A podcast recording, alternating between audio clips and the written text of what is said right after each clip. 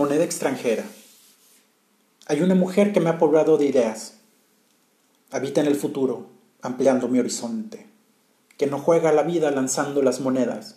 Se esconde y aunque lo niegue, se defiende. Asume el concepto de riesgos saludables. Me mantiene a flote sin generar expectativas. Calcula alternativas, porcentajes, probabilidades, utilizando tiempo como la mejor de las divisas. Antes de pensar si me quiere o no me quiere, prefiero enfrentarla, decirle lo que pienso. Sin deshojar margaritas, la vida va de frente, recitando un poema, mirándola a los ojos. Y aún si ha de convertirse en una historia triste o ser un amor que se reinvente cada día, puedo estar feliz porque al menos sé que existe y es en este instante la dimensión de mi alegría.